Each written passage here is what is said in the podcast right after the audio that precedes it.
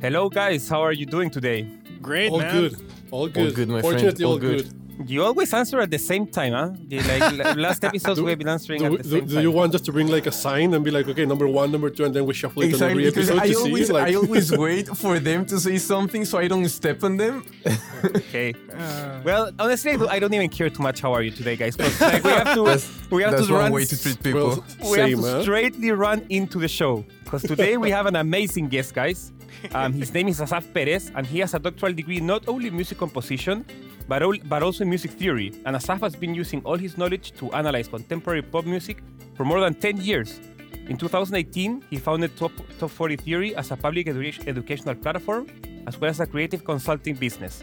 Top 40 Theory quickly gained has gained huge popularity in the industry, including highly positioned producers, songwriters, and label executives.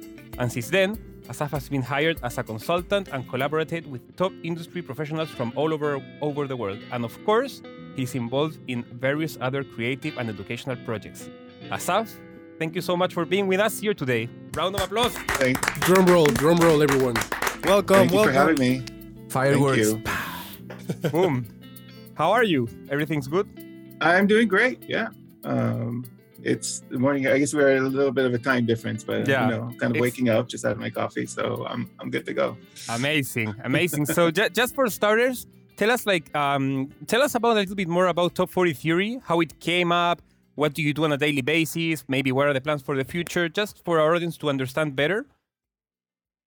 Well, top 40 theory. Um, well, it started as as you just said. I I did a doctoral degree in music theory after I did one in composition, um, and my degree was not a conventional one because I decided to pursue pop music as as my dissertation topic, and not just pop music because there have been people, music theorists, who have done uh, research about pop music, but at the time when I started doing it, the most kind of like current pop music that was being researched is like um, you know the Beatles, Pink Floyd, Radiohead, stuff like stuff like I that. see. Um, nobody, at least that I was aware of, was doing pop music that was like, oh, a song was released like this Friday. I'm gonna start uh, digging into it. Nobody was doing that at the time. Now more people are doing that.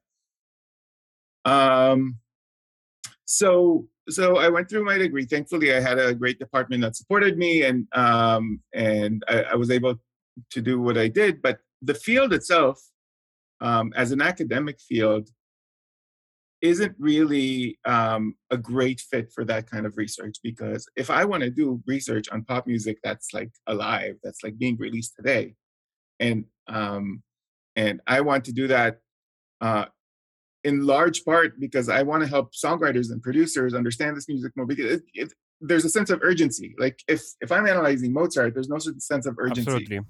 Right? Because that you know that music exists has existed for over 200 years, and people can analyze it and keep thinking about it and do uh, and do that. But this is music that's still like living and developing and um, and doing all that. And so, if a song comes out on Friday, I want to be able to analyze it and you know and talk to talk to people and and kind of disseminate what I what I uh, what I find or what I you know what insights I have as quickly as possible. And in academia, um, not just the music theory, but every academic field, there's a very long process to to publish anything, um, and also to teach. Like you know, if let, let's say I you know went and started teaching at a university, uh, then most of what I'd be doing would be like teaching intro to music theory, like the Yeah. normal kind of conventional classical stuff. And then, you know, every couple of years, every two, three years, I get to teach like a, a special course with a few grad students in it. Mhm. You know. So, but the main thing is, you know, I want to be able to kind of go with the music as it changes and as it's being released. Um, and to do academic publishing, you have to you have to uh, first of all write like very long screeds and you know kind of engage with the literature which again for what i was doing there was no literature there was very little things that i could um, engage with um, and it would be and so it would it could take like up to a year to just publish an article on something uh, whereas in top 40 theory you can just do it uh, right now and have something published in, in two hours um, so um, it's it's a long process and it's inaccessible. Like even if I even if I did it, even if I published, and let's say I could publish quicker, just the format of academic publishing is not accessible. Like songwriters and producers, people in the industry, they're not going to go and seek out academic articles to kind of understand more, which is something that I, I think should change. You know, I've talked to music Absolutely. theorists about it. I think there are mechanisms that could change it and make uh, academic scholarship more accessible to to people who are actually uh, making the music. But it, it's a big machine, and it's uh, and it's hard to move it. And and also the, the last thing is like in academia, one of the things I feel really lucky about um, doing music theory is because I've managed to kind of uh, get to know and have these relationships with people in the industry, people who are making the hit songs. Yeah.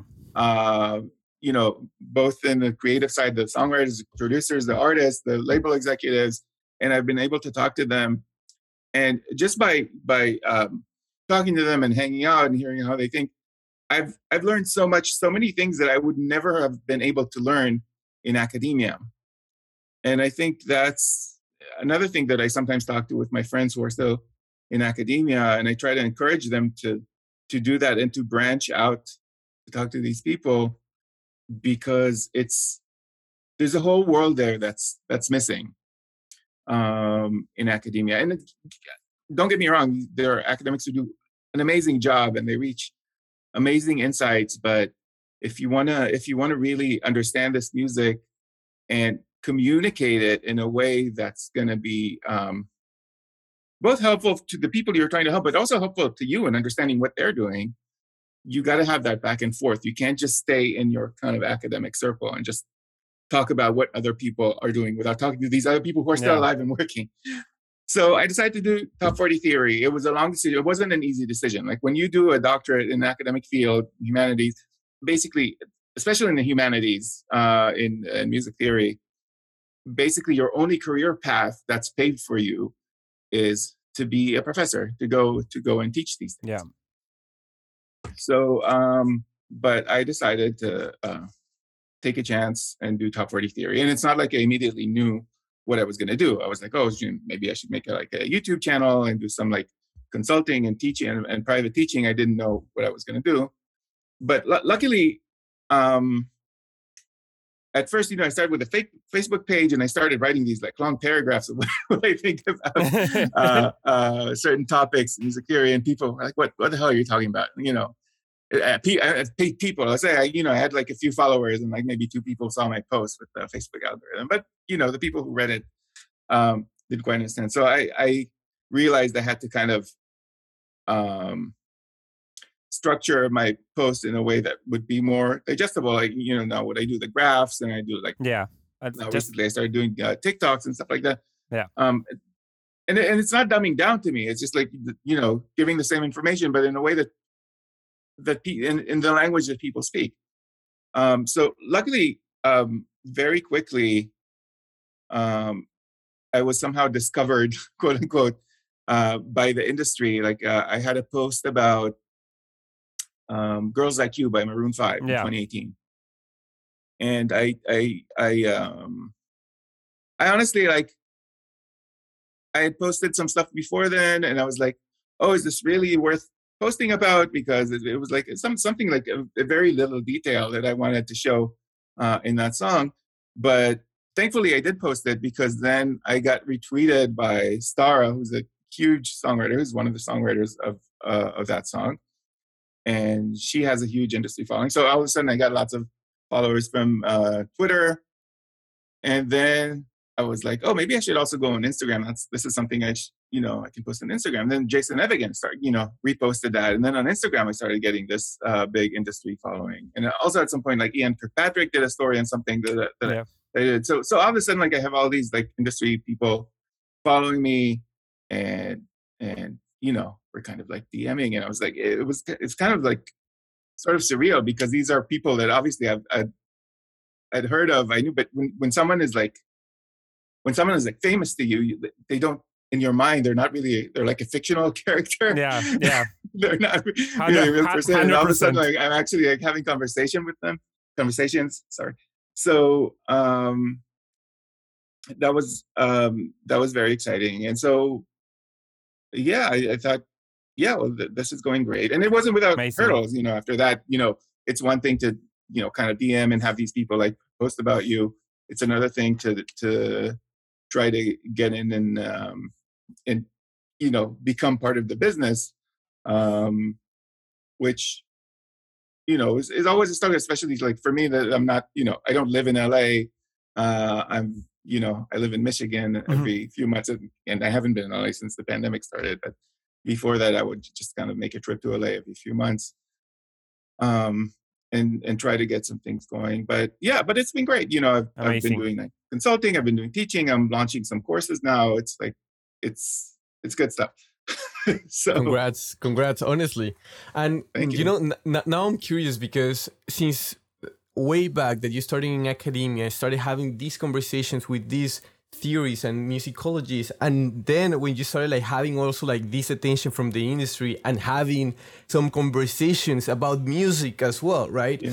So big songwriters like Max Martin have called music theory a toolbox, and I've heard a couple of times you've you've done you've said it that you've said the same t- as well. So I wanted to ask you from all these like conversations that you've had, what are the tools that you have spotted that people are using the least and they should be using more? Um, well, I, you know, I don't, I don't want to, I don't want to say anybody should be using anything because everybody should do what, what, you know, what they feel like doing. But I, I think there are a lot of tools that people just are not aware of. So, you know, you mentioned Max Martin, and you know, one of the reasons I'm very drawn to Max Martin, and not just me, like a lot of people are, are drawn to him. Obviously, he's been around forever since the late '90s. It's kind of crazy. Like the things that people are going back now are, you know, as a retro kind of thing, or the things that he made uh, 20 years ago. Um, and it's like in my in my opinion, it's not it's not a coincidence. And every once in a while, especially when you know when uh, Max has a couple years where he's like he's only getting number twos and not number one. Yeah. uh, some people in the industry are, oh, you know, they, they start kind of like, um, sort of like looking down and oh yeah, this you know the Swedes they don't have that you know kind of uh, the current the, the the you know the current whatever the trend the, the trend is, and I th- I think that it's a it's a big mistake to look to look at it that way. Like there's a reason he's been around for um, what 25 more than 25 years now and ma- makes hit after hit. So um Max Martin, you know, has this thing where he calls melodic math, and there's a you know a lot of mystery around what melodic math is. And I'm not sure he's actually like defined it um, you know, in a, in a strict sense, because I've talked to people who have worked with him, and um, you know, it's it's it's very interesting to. I've never talked to Max Martin himself, but I've talked to people who work with him, and it's always fascinating to work with them because they have um, such great stories and such great experiences. But even the people who had worked with him, you know, they don't have like a great, clear, concise definition of of what melodic math is. And I think you know, Max, he's also kind of again, I've never talked to him, but he seems like you know kind of a humble person. So I don't see him like sitting in the uh, in a session and going like, "Oh, this is what you're supposed to do," and you know, if this melody goes here, you have to you have to do this. I mean, so sometimes he's gonna he's gonna say things like this in order to make a specific melody work, but he's not gonna be like, "I'm the teacher and you're the student." Um, but there's a big mystery uh, around it, and everybody wants to know what uh, what melodic math is, and and it's it's hard because, and this is what's fascinating to me about this approach, or at least my conceptualization of this approach.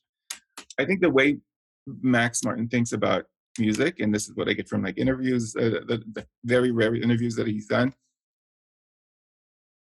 He is sort of like a music theorist. Um, he he's developed this theory, but the theory is not about a concept or like a certain way of doing harmony or something. The theory is how music interacts psychologically with the listeners, or rather, how listeners psychologically interact. What gets listeners hooked on a song? What gets listeners feel like this deep connection to the song the first time they hear it? He's like the, the metaphorical drug biggest drug dealer because he gets he gets listeners hooked on on um, on songs, and because a lot of these things are intended to kind of hit the subconscious brain of the listeners and not the conscious ear. He's not trying to impress you with like bells and whistles. And sometimes you have bells and whistles, but that's not he's he's not trying to like make you think, oh my, oh my gosh, you know, this is like so sophisticated or so, you know, whatever. He's trying to get listeners to love the songs and to to get hooked on the songs. And because he's trying to hit their subconscious brain, it's kind of a covert operation, right? He's not um, um, like if you just look on the surface and the different things, oh, you know, these these are the chords he uses, these are the notes he uses and the melodies. It's hard to find um, it's it's hard to find what like the techniques that he uses that are different from what other people are using, like to pinpoint, oh, this is what he does. I mean, there are some things, you know, I, you know, I've talked in other platforms about melodic previews and stuff like that that that he does, but it's it's hard to pinpoint these things. And I see a lot of people who are, you know, obsessed with Max Martin and a lot of songwriters, and then they try to copy copy what he does, and they copy kind of the surface level things, and then it it almost sounds like a caricature of Max Martin you know, and, and some of it is like really well done. Like I've heard songwriters, uh, you know, put out songs that um, I'm like, wow, you know, you you really got kind of the, the those techniques down, and you're doing you're doing those uh, those little things and the, those moves, but it's still it doesn't capture like what Max does with the psychological aspect of it.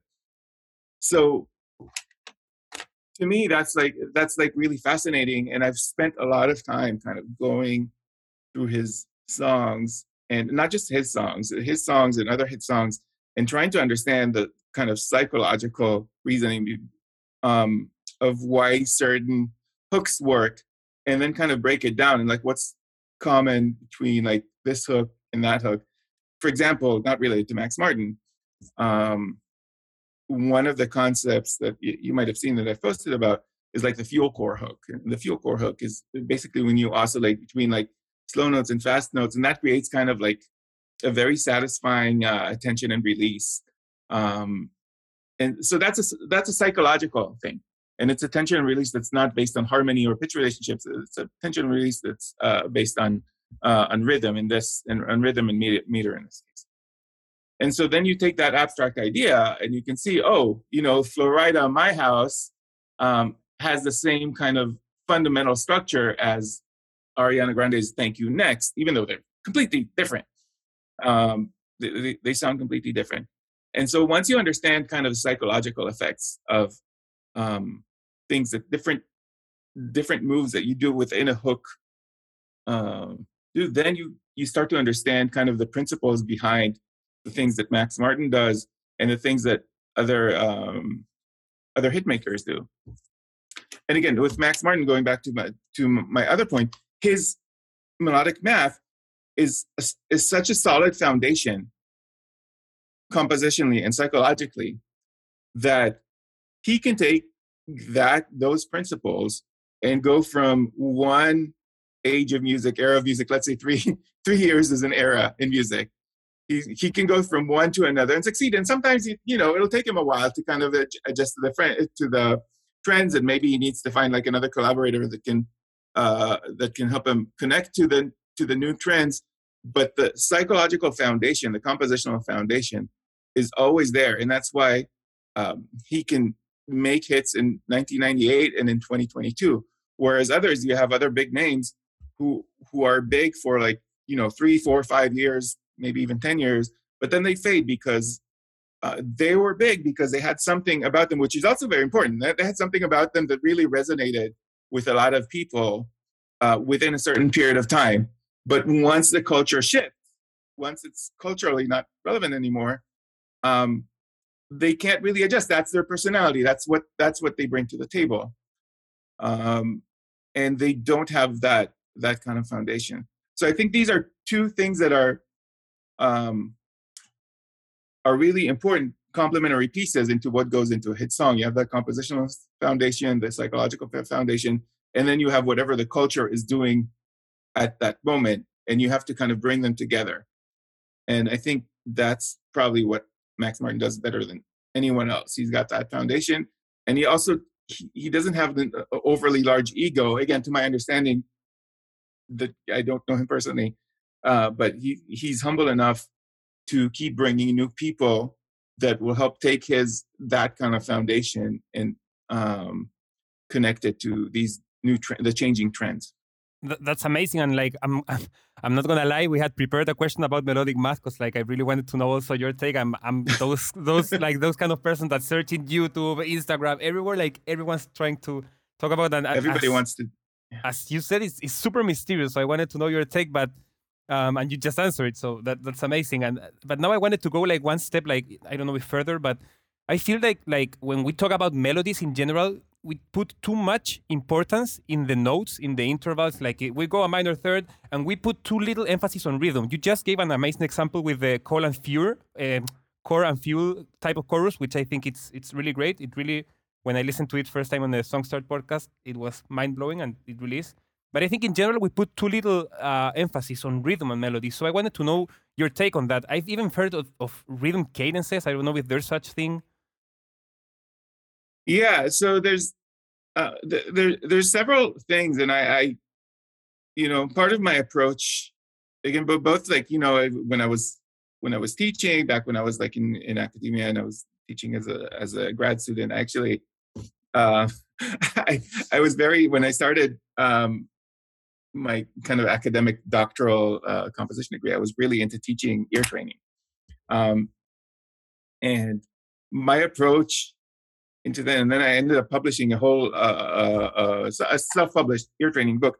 And I had this approach where I break everything down into like really tiny uh, thing and like every scale degree. And this is the sound of a scale degree. And I compose melodies that like jump to that specific scale degree. So it's the same kind of approach with um, with pop for me. Is I take everything down in order to really understand what's going on. I break everything down into its smallest particles and i try to understand like what's there and how it works together. So um, you you have uh, you have pitch relationships. Rhythm is really important and meter is very important. And what's most important is how these things interact with each other. So um, one of the things one of the core elements of hooks um, hooks have a lot of kind of function, and th- there's a lot of ways to hook to hook people into listening. So um, you can hook them by doing something that's like attention grabbing, sort of like if you think of uh, Billie Eilish's uh, "Bad Guy," where she goes like "duh," that's an attention grabber. Or uh, in uh, Party Rock Anthem, "Every day I'm shuffling," where everything kind of so so those are attention grabbers. Um, and you, repetition is huge on hooks because it provides that stickiness of that, that earwormy. So, um, and another and another big thing is tension and release. Okay, so tension and release, and this is one of my points of departure from conventional music theory. And I wouldn't say it's not departure in substance, but it's departure in how things are framed.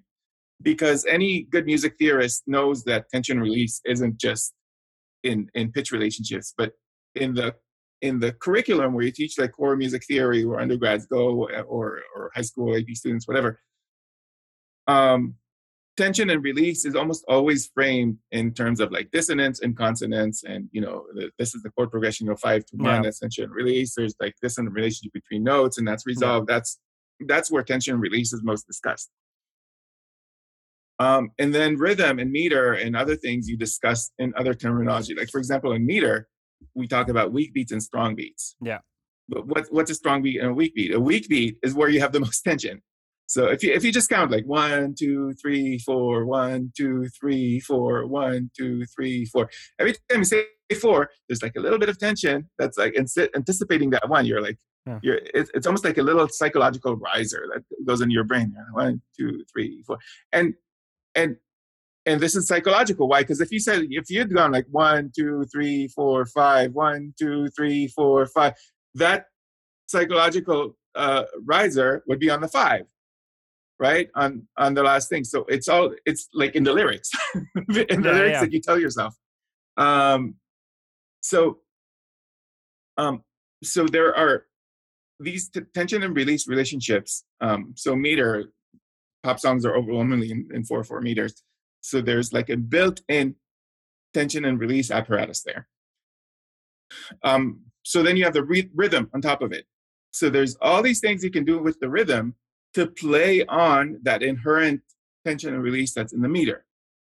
So one of the things is like uh, you can syncopate your melodic rhythm over the um, over the the chord changes that kind of delineate your meter. So, um, like keep uh, in New York. So there's a syncopation just before the, the chord hits. That's an interaction between the meter and the rhythm that that enhances that tension and release thing. Or uh, Leona Lewis, I keep, keep bleeding, I keep. Um, Perfect. and Lewis Capaldi, someone you love, you know. Um. Sorry, I'm a really bad singer. Wait, no worries. I'm trying to at all. think of example. Uh, So, and and you know, rhythm is super visceral. It's more. It, it's more. It's much more visceral than pitch relationships, especially if the pitch relationships stay within a certain range. Like if you go to like other vocal ranges, like falsetto, and you know, it changes that. That's that's kind of more noticeable. But uh, yeah, rhythm, meter, um, and you have pitch relationships. You have chord progressions under it. You have lyrics. Uh, Lyrics are very important, and people kind of dismiss lyrics. Um, because yeah, what people rem- remember is the melody.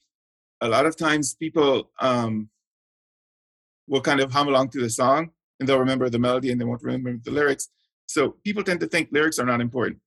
But um, first of all, lyrics can be very um, um, very important in terms of like creating hooks, um, especially repetition in lyrics and stuff like that. But it also like um, if you take um, kind of like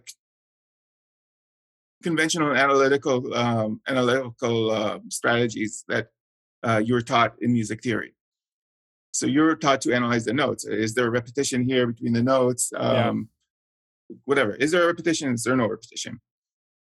When you have songs with lyrics, that changes the equation, and people kind of overlook that because if you have, um, if let's say you have a piano sonata, I mean, it's a piano sonata, and you have a measure that repeats exactly as is, that's a very hard repetition. But if you have a pop song where the melody repeats exactly it is, even with the same chord underneath it, but the lyrics change, that's a completely different ballgame psychologically for the listener. Because yeah, you have melodic repetition, but overall, like if you kind of sum up yeah. what's going on there, um, that's a much what I call a softer repetition. Like I have kind of a spectrum between hard and soft rep- repetition. So, so taking all these um, all these different elements that you can have in a song, which is uh, pitch, rhythm, meter, lyrics, chord progression, vocal timbre, vocal range, uh, production. You have all these different kind of cards to play with, and all these different combinations. And just focusing, uh, just focusing on the notes is um, misses like a whole, you know, the whole range of things that you you can do. I really, I really like what you just said about how you analyze music or how like you understand it about like literally dismembering every part of the song to its like smallest particle to see how it works all together and then how it evolves and how mm-hmm. it creates this sound that we all love which is music. Because i feel that you taking that statement into like in the macro perspective you you you you wrote an article about like sonic meta progression like on 2018 about how important is it for artists not to see the structure of a song as a linear progression but like and actually like a, a broader vision about how to make emotions feel or how to make all these like approaches on songwriting feel like it's building up on the overall song. And i would want you to explain to us because I, we feel that it is nowadays really important and is, we, we are seeing like a lot of songs based on loops that are basically doing that same uh, sonic meta progression if you could tell us a little bit more about it and also kind of tell us why is it successful techniques producers or songwriters are using to develop like one loop songs, for example? Yeah. So, um, um, where do I start with this? In again, going back because my my uh, my training is like this kind of academic classical music. So so when you look at classical pieces, the progression of the pieces, you started in one place uh, tonally. You start, let, us say, in C major, and then the piece kind of moves to G major, and and you know you have all these chord progressions that that um, that lead you there, and then it it goes uh, it goes through a bunch of modulations and goes so so that and it, it, it's all based on tension release because the chord progression they kind of make the the chord progressions they make the listener anticipate the next chord and, and sometimes you um, you give them what they expect and sometimes you surprise them and that's what classical composers are, are really good at. Um, when you have loop based music um, even if the chord progression internally has like a tension release that has a 5-1 in there basically that the, the loopiness of it kind of cancels out the role of the chords in uh, kind of advancing the dramatic structure of the song. So you have to do other things. Um, in late 2000s and the early 2010s or into the mid 2010s, uh, EDM was a huge, huge, huge influence uh, on pop music. And that was a game changer because EDM really took to the extremes um, putting this the songwriting or the kind of tonal structure in the background and then leading the dramatic structure um, through through the sonics through the um, through the production. So you had these like huge build-ups and drops you know uh, we found love calvin harris and Rihanna is one of the iconic songs uh, of of the 2010s and you know obviously it's one you know it's one dun, dun, dun, dun, dun, dun, dun, dun, dun, and that, the whole harmonically the whole uh, the whole song is based on that. Um, but sonically, what uh, Calvin Harris does that with the production with that huge uh, build up and drop, and even the melody, the verse melody and the and the chorus melody are the same. It's like the Max's Prince theory. he uses the same the same thing. So there's very little going there uh, going on there in terms of like melody and harmony. Um, but he builds this like huge apparatus where he has like this kind of pop song within an EDM song, and it, it just it just kind of creates a whole world. And they actually like his second collaboration with Rihanna, uh, that was in 2016. Um, this is what you came for. It's also the same principle. It's just like two. It's like only two melodies, two different melodies in the song, but they kind of oscillate between different chord progressions and different productions and different um, you you just change things that are not the things that you would typically change before that. So that happens. We're kind of like shifting back to to things that were before because EDM is kind of like not as influential as it was uh, before. So now we're kind of shifting back to kind of um, more traditional songwriting techniques, but there's still that influence uh, of EDM.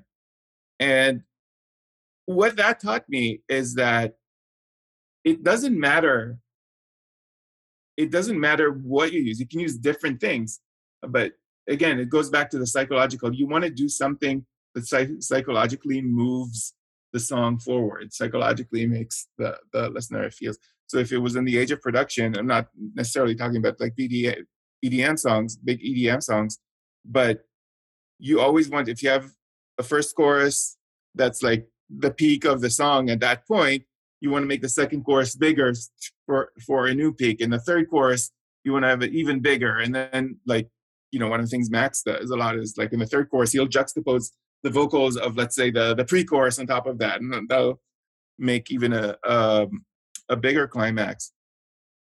So uh, so the point is whatever the trend is you always have to think how to move the story forward. So either you use it via the EDM methods, or you use it via the traditional songwriting methods, where you have like a twist in the pot in the uh, in the bridge, and you have some something bigger. Always go back to these foundational things. And one of the here's a good recommendation for me. One of the books I've read that's really um, influenced the way I think about music psychologically is a book that has nothing to do with music. It's called Save the Cat. It's a book about screenwriting. And I've never had any interest in becoming a screenwriter, but it was uh, it was like a book that was recommended by a YouTuber that I uh, used to follow at the time, and uh, he said, "Oh, this is a great book." I was like, "Oh, that, that sounds interesting. I'll read it." And it was fascinating to me the way everything. So the the author's name is Blake Snyder, I think. Everything he said in that book, I could immediately connect to music and some of the things like every one of the things he said, every scene has to take you from point A to point B emotionally. So there's and he talked about large scale structures which also resonated with me musically but that was like one thing that really stuck with me is like every scene you need to like draw you have to start point b and you need to get you have to start point a and you get to point b and the next scene also you can't just have scenes where you don't like the the the the person who's watching the movie just doesn't know why that scene is uh, why that scene is there. And it's again, it's not consciously knowing why that scene is there. It's all the, the subconscious. So it, it all goes it all goes back because if you if you hit people if you hit people in the head with things that are like very impressive but they're too aware of what's going on, it's hard to get them to connect emotionally.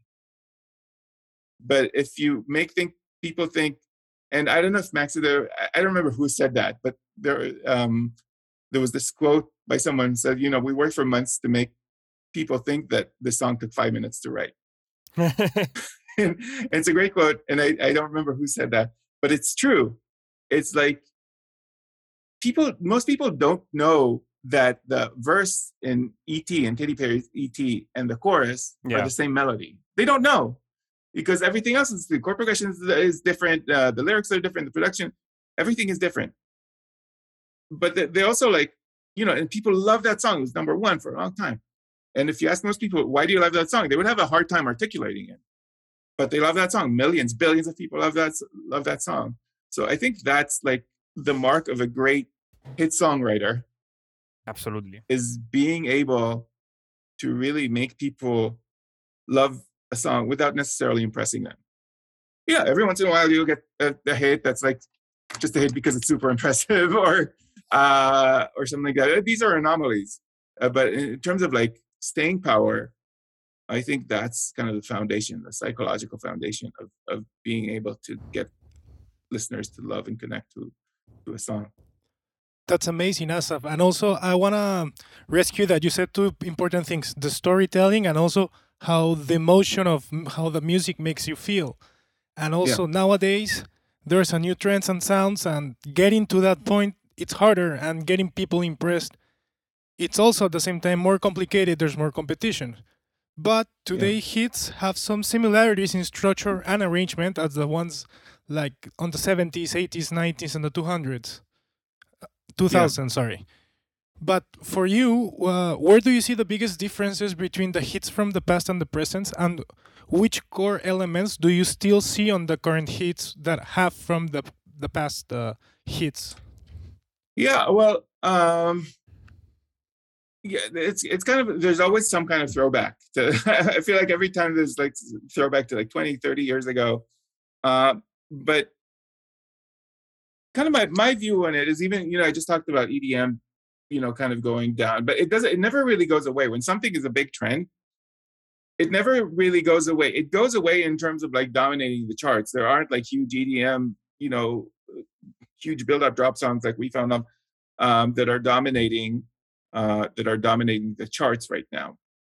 But the influence is still there. So every song that's written now, um, or that's that's made now, is not going to be that kind of song, but it's made by people who kind of came up listening to that music and uh, and using those techniques. So so it's still there. Uh, when you go back to like disco and stuff like that, you know, even a song like uh, "Don't Start Now" or uh, or "Levitating" or you know all these big like this disco hits, they're they're not the same as songs in the '70s, right? Um, so they they have they have modern elements incorporated into them. So that's always going to be the case. Like people, you know, one of, one of the biggest things, rock from the 90s, uh, you know, a lot of people grew up with rock from the 90s. Uh, they're like, like me. Oh, like why me. isn't, yeah, yeah, like me. Um, why isn't rock making a comeback? And it is making a comeback. There's lots of rock elements, but it's never going to come back the same way because time, times have changed. If you want to listen to Metallica and Guns N' Roses and, and uh, Pearl Jam, go listen to them. You're not going to get another band that sounds exactly like Nirvana. And why would you? Just, you know, so so that's part of my answer is that um, there's always going to be like whenever you bring something back, you have to bring it back, but in a different way. Once you already, once a trend is already here, uh, and I, I'm not unique in saying that, you know, it's too late. Like chasing trends, uh, chasing trends rarely ends well. Like I, like in my opinion, it's it's easier to start something completely new than to hop on the bandwagon of a train and, and really be uh, be successful. You have a better chance of doing something that nobody else is doing and, and being success, successful than to try to hop on the bandwagon of what everybody's doing today. Because because by the time you get there, uh, and and think about it, it's not just today because songs that are released today, A B C D E F U. I just listened to a podcast with uh, Kara DioGuardi, um, who kind of developed Gayle um, yeah. And she said they'd worked on that song for two years. So that song has been so that song is like a hit today, but it's been in the works for in the works for two years. So if you want to make a song like that that's going to be in the works for two years and you're hopping on the bandwagon that's popular today, in two years that's just yeah. not going to be relevant. So again, I, my my my kind of philosophy is you have to have the, that compositional foundation, and then on top of that, you have to you have to bring yourself to the table. You have to do something that no, you have to write something that no one else can write. And sometimes, and sometimes just to add on something, you, the artists don't really realize that they are creating something new. For example, like Charli XCX with hyperpop. Like I remember that she tweeted like, "Hey, can yeah. you guys tell me what is hyperpop?" And everyone's like, "It's you." Like you are hyperpop. Hmm. what are you saying? yeah yeah it's true because when you when you're creating something and it's it's just something that's in your in your brain it's not a trend yet and you don't have a name for it. And all of a sudden people start giving it a name and and um and you know they call it things that you might not be aware. I mean I've, i haven't heard of this uh, charli xcx story. It's a funny story. It makes it actually, it actually makes sense that um that you wouldn't know because she it, it was just a song that she thought of and a, a concept that she uh, she thought of, and I think she has she has a very unique and refreshing voice, and I, am glad she had that uh, that kind of influence. Definitely. I think she deserves more commercial success than. I mean, she's she's had a lot of commercial success, but I think she she she's deserved. I think some some songs that she put out um, that weren't major hits, at least like in my heart, they should have been. But hmm. again, you know, it's it's what the masses it's what the masses want what uh, connects with them definitely and then like now that we because we just mentioned a little bit of like some hits that has happened already there was one hit about like uh, glass animals like heat waves it became just like massive yeah. and it's been like weeks on top charts like weeks weeks months months it's always yeah. there top 10 and like taking away all these marketing promotion stuff all these music business related topics like musically, want, we wanted to ask you like, what's your opinion of like, why is it so catchy? Why is it so like pleasant to hear about heat waves? I don't know. I, mean, I, I, to be honest, like I, I haven't done like a full breakdown of it, so I, am kind of like hesitant to, uh, which I should have. I, I've been planning to do it for for a while, so I'm hesitant. I'm sure, like if I did, I could come up with a lot more uh, detailed answer. Um, but I think, yeah, a lot of it probably, again, this is not my area of expertise, probably had to do with it just, it randomly became, I think it was a TikTok hit. Um, yeah, I think it went viral on TikTok as well. Yeah. So I think that happened. Again, I'm not, I'm not, I'm not so privy to all the decisions and strategies that happen at the marketing and promotion yeah. level but yeah, it's a cool, it's an addictive song. Uh, you know, if you want, we can do like an addendum after I, after I kind of dive into it. Uh, but yeah, there's there's a lot of you know just kind of like a surface level I can think of, you know, just uh, the way the the hook melody kind of repeats over like different uh, different chords. and and it always kind of ends on a tension. But this is like very surface level stuff, and everything I can point to, kind of just like surface level, I can point to in a lot of other songs that aren't as massive as this one. Uh, but yeah, you're right. I should do kind of a deeper Hmm. dive, and, and that goes to what I said earlier: is that when you look at something on the surface, um, you're not necessarily going to find you. You can find a lot of people point to, and this is this has been kind of one of my thoughts about how certain I don't know if it's if it's labels or, or certain people that deal with data about music, they deal a lot with the what, you know, songs like the hit songs, the you know the number the top ten hits of this year all had like or 75% of them had like an eight second intro and you know and, and all these like different things but they don't really deal with the why.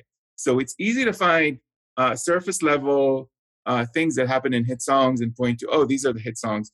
But a lot of these things like if you look at songs that are not hits you'll find them in those songs too so that it just tells you um, the what but it doesn't tell you the why of why something and to reach the why i think you have to dig deeper and look at, at how things interact with each other and how different elements of the song and that includes the marketing and the promotion like you can't get away from that. Um, but you you have to um, kind of look at the combination of elements and how they interact with each other. One thing i, I hope to do in the future which i haven't gotten around to is to try to to kind of pinpoint let's say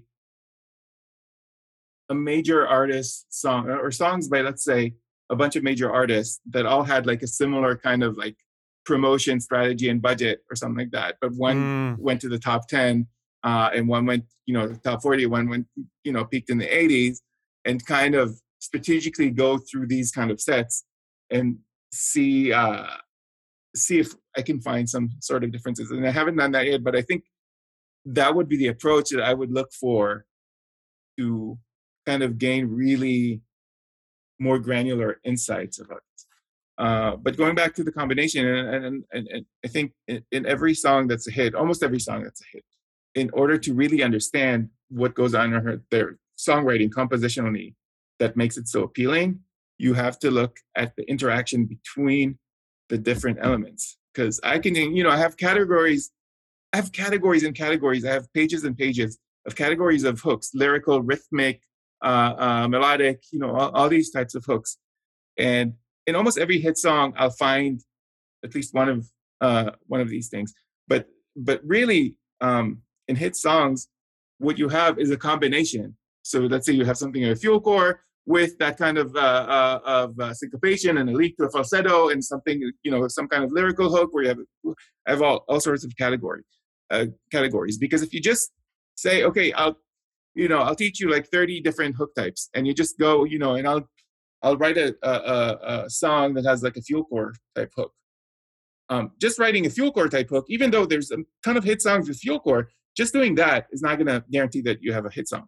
But if you can combine like different uh, kind of techniques or different structures together in a unique way that embodies the effectiveness of these types of uh, of hooks or these types of moves, but also that combination is unique that stands out, then you I think dramatically improve your chances of your song doing well commercially and resonating with audiences.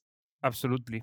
Asaf, and I, and I wanted to ask you, like, now that we're talking about uh, hit songs and how, like, I know every producer, every songwriter has its own way of producing and creating music, but um, I'm really like, I've really watched a lot of Max interviews, and like, I, I also try to analyze his music as much as I can because I, I really like, I'm, I'm impressed by his work, and like, I wanted to ask you if you have the same impression that, like, um, I feel that many successful songwriters, including him, like, reverse engineer the songs and i've heard this from other songwriters. I don't know if you if you agree with this but like when he tells the story about hit me baby one more time that he was sleeping and he came up with a melody and it's like "Ah, da, da, da," and he recorded it. He recorded it then i and then he builds based on that. And i think like for example larger than life has to be that way too like bam bam bam like you have da, da, da. it's too like to me it sounds like he did that and then he did like he figures out the rest of the song.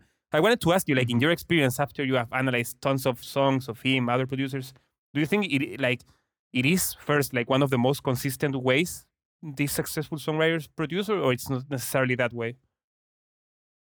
I I think they they try to build on their own success and on the success of others. Okay. Uh, I think a lot of people, sort of like you know, the same way that Max uses melodic previews in his own songs, like he'll put a snippet in.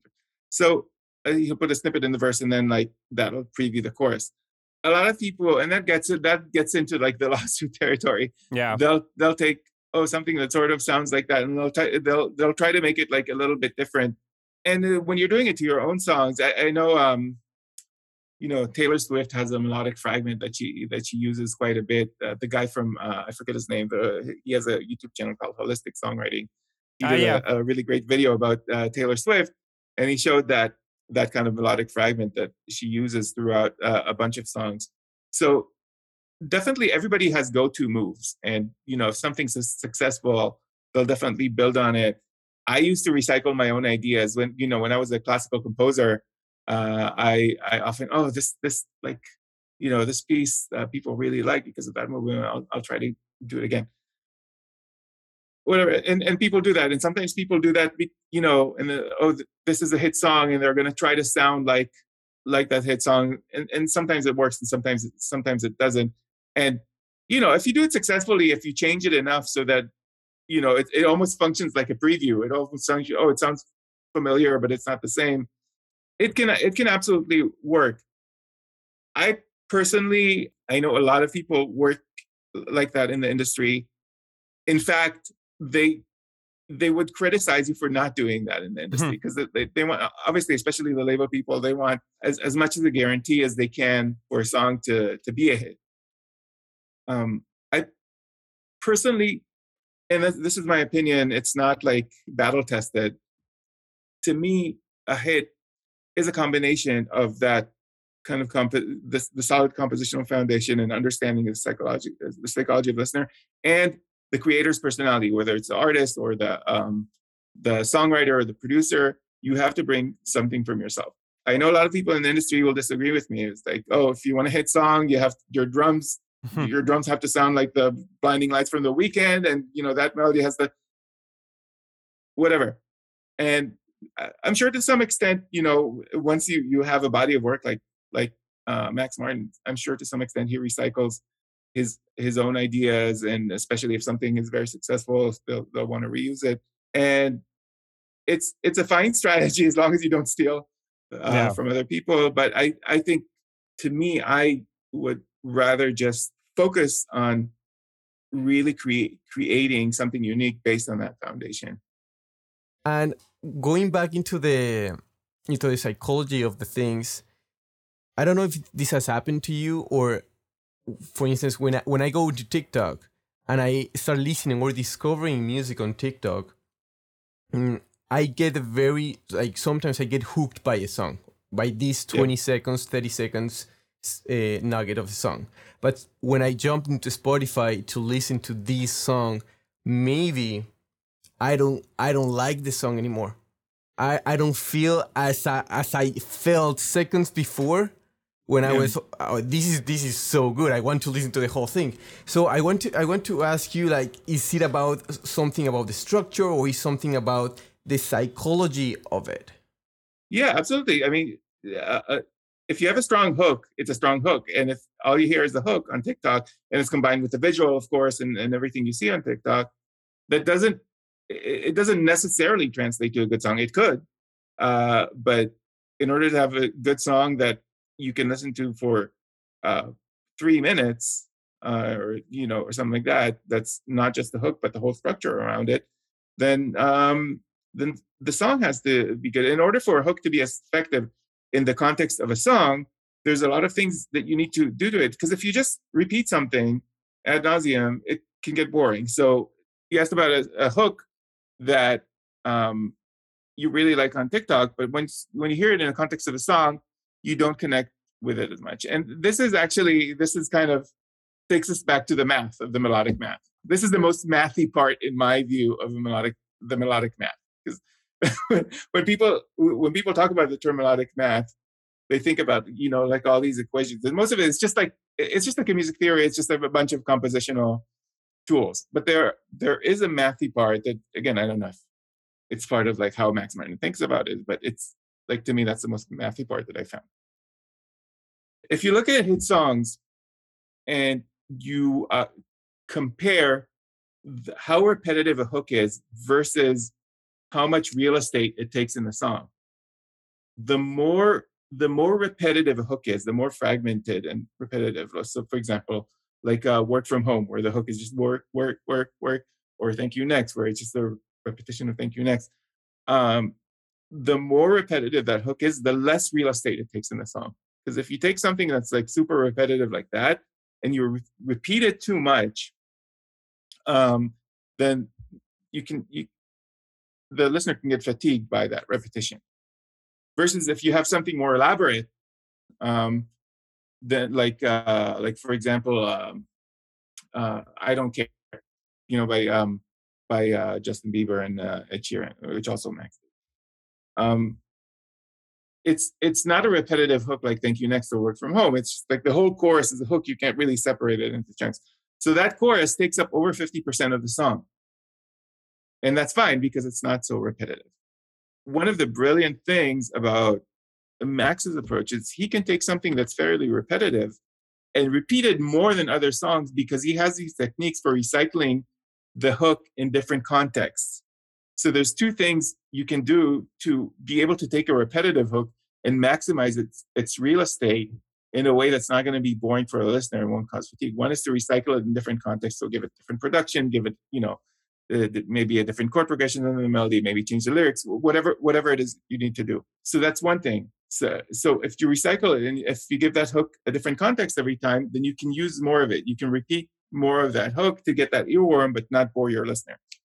The other thing is you can use secondary hooks to kind of put in between repetitions of the hook. Like you repeat the hook twice, but you don't want to repeat it a third time because it'll be too much. So you put a different hook as a buffer. And that's why I think Max likes the AAB, AABA structure for choruses because he can have a buffer. He can have, oh, the A is very hooky. So I'll repeat that. And then you have a B that kind of distracts. And then you go back to the A. Uh, and then it sort of sounds fresh again. So having a secondary hook in a song, I think uh, Max does it a lot because it allows him to not just, first of all, you have two hooks, it's better than one, but it also allows you to maximize uh, each one of these hooks, the real estate that it takes without boring the listener. So you have maximum catchiness, but not so much repetition that the, the listener kind of uh, zones out. So so so someone can write a great hook that'll work on TikTok with the visual and all that stuff, but if they if they don't do what they need to do to make that hook kind of work within the context of the song, so maybe that song's not going to sound uh, as strong. Uh, maybe the also maybe like the verses or whatever it is there aren't aren't as strong. But that's like what that, that's one of the cornerstones to me of melodic melodic math is like understanding creating a great hook, but then using it in an effective way that will keep your listeners engaged and they'll keep having that sense of familiarity without without feeling too bored by excess, excessive repetition. Yeah, and for the last question, like because right now that Jorge mentioned TikTok, we are witnessing we're witnessing how like songwriting has been kind of affected in the way that people consume music. You know, like TikTok, like by scrolling, like songs lasting less than three minutes, the hook being like really being introduced really early on the song, but also you you uh, you mentioned that get to the chorus but not sacrifice the cohesiveness of the song you know like make it sound nice. Don't rush it. Make it make it fit perfectly. Yeah. And like with all this stuff that is happening uh, do you have like a wild guess on how the song structure is going to evolve in upcoming years? Like taking into account that artists want to go viral but and they're like, okay, I'm following all this, this, this because it's trending. I want to go and make like a hit song, but like, please don't rush. yeah, um, I, I have no idea. I have no idea what the you know. You could see a situation where people just like write you know thirty second songs or one minute songs, but but will it really yeah. hold? I don't know. Look, I think I think there's a reason. Uh, you know, if radio completely goes away at some point, and and all you have is streaming and and TikTok is just because it's like so huge it's like bigger than Spotify or something like that uh, then then maybe. But you know, even as all this was going on and TikTok was huge and and you know and everything, then Olivia Rodrigo released driver's license, and that's like you know, it's like what it's like four and a half minutes. I, I forget, like it's a pretty long song, right? Or am I thinking Yeah. about something? Yeah. Um, so and and it also kind of flies in the face of a lot of conventions that we do in pop music, like you know, you have like seven measure sections and stuff like that. You, you know, all these things. I'm I'm very big on understanding, and again, that's one of the main reasons I I uh, left the academic field of music theory because I'm I'm a big proponent of understanding what's going on now and really using all the tools that are relevant to now and not relevant to 200 300 years ago uh, to to make your music. But at the same time i think you need to learn those tools. You need to be able to use them without thinking even thinking about them. You, you just they need to be second nature. But at the same time you also have to have a little bit a tiny tiny tiny tiny bit of contempt for everything that's going on now. And by contempt i mean not contempt for the creators but you have to think of everything that's popular now as dated. Because by the time you go and release your songs then that's not going to be uh, um, relevant. So if everything if everybody is doing something now my instinct would be to do you know use these tools and everything but to do something that no one else is doing now. And and it's scary you know i've done you know i've toyed with I'm obviously not a professional songwriter now, like because I, I do something, but I've, I've toyed with songwriting and I've, I've written some songs, and I, and sometimes I'll I'll send, you know, a song to to someone else, and they'll be shocked because I'm like the music theory guy who knows all about pop, and like my my song didn't sound at all like a conventional uh, pop song, but I I think that's part of like part of my approach is I don't want something to sound like what's popular now. And that increases the chance of if I ever release that song, it's going to be a flop. Nobody's going to want to listen to it. But it also increases the chance that it'll actually do something Yeah. meaningful. Because if I try to like, you know, make a song that'll sound like Dua Lipa exactly, or that'll sound like Post Malone, or that'll you know sound like The Weeknd, nobody wants to hear me imitate The Weeknd. And Yeah. and and driver's license is a prime example because imagine if Olivia Rodrigo just tried to make another Dua Lipa song instead of driver's license. Sure. And a lot of people, uh, and and and and you also like the the reactions in the industry because a lot of people in the industry, their reaction to driver's license oh, that doesn't sound like like much because it's not it's not a surface level impressive song Yeah.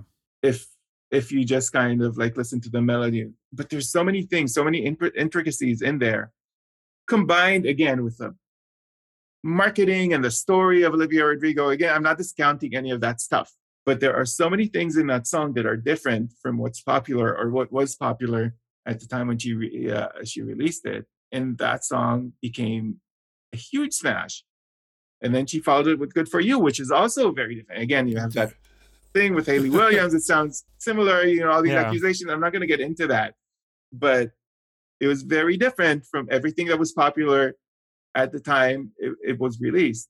So again, I and, and I stand strong, and I know there's going to be people in the industry who are like, "This guy doesn't know what he's talking about. This isn't how the industry works." But I, like in my heart, I believe that if you're on the outside, if you're Taylor Swift, you can make a million other Taylor Swift songs and, and, and mm-hmm. they'll, they'll do well. Yeah. You're already that.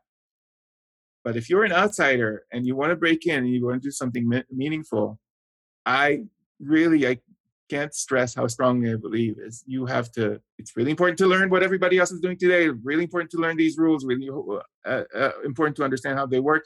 But it's also really important to not give a shit about what everyone else is doing Yeah. and just do your thing once you once you have that confidence that you know the, the tools. Asaf, we want to thank you so much for, for being with us also for a long time. It's hard to, to be with us for such a long time, but we, we, we appreciate we appreciate that you that you made it through. We want to leave you a space, these final minutes or whatever, to, to give any message that you want, your social media, everything where people can find you, follow you. I, I suggest everyone out there to really follow Top 40 Theory. Great content, really. So Thank you, the- thank the you. space is Um, yours. Thank you. Well, the, anything that has Top 40 Theory it, I have a website, top40theory.com. All social media. I'm not always super active. Like, you know, sometimes I'm more active on Instagram. You know, sometimes I, I put some TikToks out. I, you know, I'm a one person operation. So it's, it's, you know, I don't have a team that posts everything that I post into all these. So just follow me on all these platforms and you'll see, uh, you'll see something uh, there. I am launching my first course soon. I think by the, by the time this episode comes out, I think it'll already be out on my website. Um, I mean, I, I, the course wouldn't have started by then, but I think I'll already have the description and everything and if people want to apply to that course. And the first course is going to be a melodic math course. So if you're interested in the Max Martin, Great. and uh, do that. And yeah, that's it. Uh, you know, I'm everywhere. I'm also easy to reach, and you know, I'm not. I don't ghost people. So if anybody uh, wants to reach out personally for me, uh, to me, they uh, can email me or DM me. I, I usually uh, always respond. So uh, I'm here. And thank you so much for having me on this podcast. It's a lot of fun. Thank you, Asaf. Was a pleasure. See you. Yeah. See you. Bye. Bye. Muchas gracias por escucharnos. Y no te olvides de seguirnos en Spotify, Apple Music, Pandora o la plataforma digital que sea de tu preferencia. Si te gustó el podcast, no olvides recomendarnos a tu grupo de amigos o colegas. Esa es la mejor manera de que sigamos creciendo la comunidad. También puedes encontrarnos en Instagram, Facebook y YouTube como 8000 kilómetros podcast. Cualquier comentario, duda o sugerencia es más que bienvenida. Nos vemos en el siguiente episodio.